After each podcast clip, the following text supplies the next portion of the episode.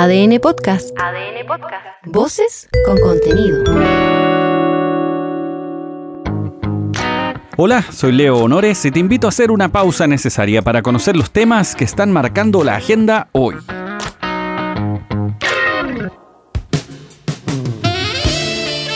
Más que nunca estamos enamorados, llenos de luz, de buenas intenciones, pero ayer, ayer sí que fue todo lo contrario para los ministros de la Corte Suprema.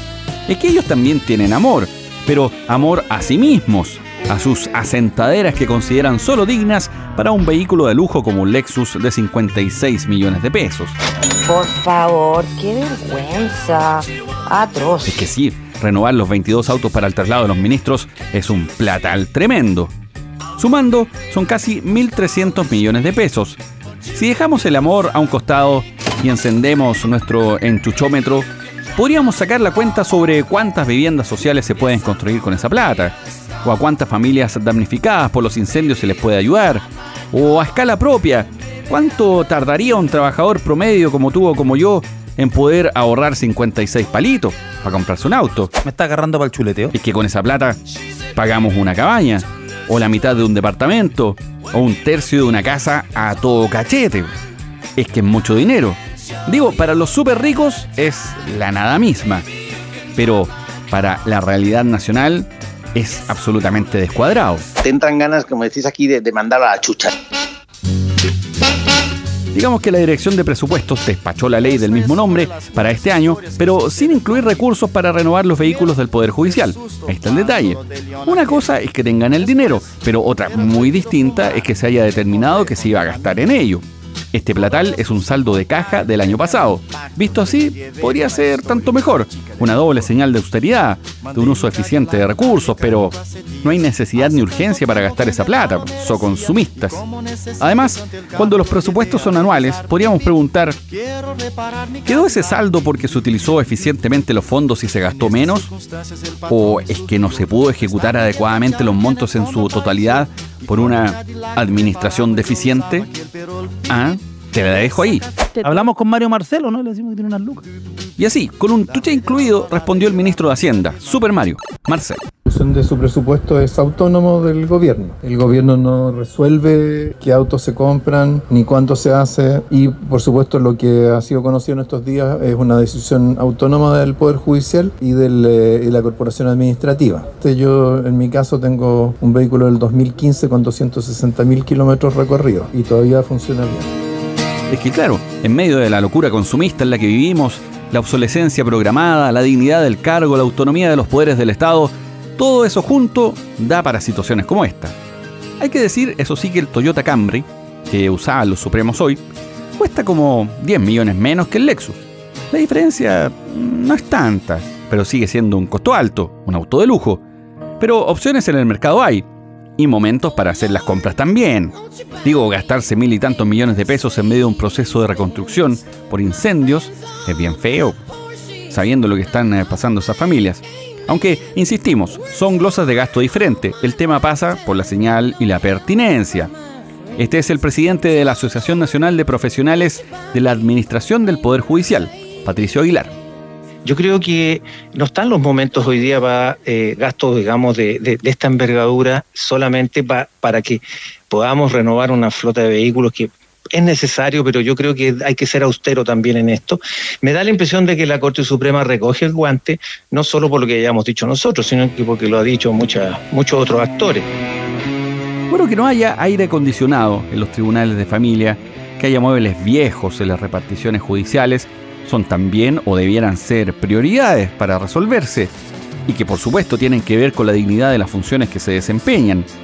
Esos mil millones de pesos pudieron ir a algún mejoramiento en ese sentido. Además considero una cosa, las compras de autos fiscales son para un periodo de 10 años. Siendo tanto tiempo, ¿no será mejor invertir en autos eléctricos? ¿Para qué gastar tanto en híbridos que al final terminan siendo más caros? Sí. Este miércoles, en materia de seguridad, el presidente Boric entregó 25 nuevos vehículos para Gendarmería. Y en esa actividad dijo lo siguiente, siendo un poco mal pensados, podríamos intuir que hubo ahí un palo para los Supremos. Tienen un solo objetivo, mejorar y fortalecer la labor de Gendarmería a lo largo del país para así cumplir con lo que espera la ciudadanía de nosotros, del Estado y en particular de la institución. Que todos quienes estamos involucrados en la tarea del resguardo de la seguridad pública puedan contar con los recursos necesarios para llevar adelante su misión de la mejor manera, de manera austera, pero segura, más bien austera y segura. Esa reiteración final puede ser que haya sido con su qué, o no sé, quizás es muy mal pensado. Ahí, dale la vuelta tú. Lo cierto es que el proceso como tal no está cerrado, veremos qué pasa. Por lo pronto, los ministros insisten en que no darán vuelta atrás, ni en U, ni menos en reversa. Fome la weá. En materia económica, estamos en la mitad de febrero, es un momento fuerte para el comercio, el día de San Valentín, las vacaciones, las compras anticipadas para el colegio, en fin, hay múltiples motivos para gastar, pero donde no estamos muy jugados es en la creatividad. Eh, falta respeto. Sí, y disculpa que lo plantee así tampoco amorosamente. Es que hemos innovado poco en las compras para estas fechas, aunque, claro, nada nos obliga a estar. Pero hay quienes que si no lo hacen reciben una mirada láser que bien los hace arrepentirse. Los y las vendedoras de los barrios más tradicionales del reino, justamente para esta fecha, nos cuentan. Han vendido hartos peluches, sobre todo de chanchito y de pingüino, que son como los peluches favoritos. Ha venido bastante gente, sobre todo los chicos, los hombres, buscando regalos para sus esposas, sus pololas. Y lo que más se llevan son anillos y colgantes. Es una de nuestras mejores épocas. En estos días siempre hay un momento, como tres veces de un día, cuatro veces un día normal. La que más se lleva la gente son bombones rellenos surtidos. Ahora, el momento de elegir un punto de celebración, un lugar, puedes ir a los grandes o los pequeños comercios, un regalo fabricado en serie o un único e irrepetible hecho por las manos de un artesano, un emprendedor. Opciones para darle sentido hay muchas. Aunque insisto en el golpe de realidad, marzo está a la vuelta de la esquina. No queda nada, dos semanas y listo. Volvemos al ruedo. Por ahí ahorrar no es tan mala idea. Además, piensa en el medio ambiente. No regales plástico. Aplica las siglas CTM. Cuida tu mundo. A eso me refiero. CTM. CTM.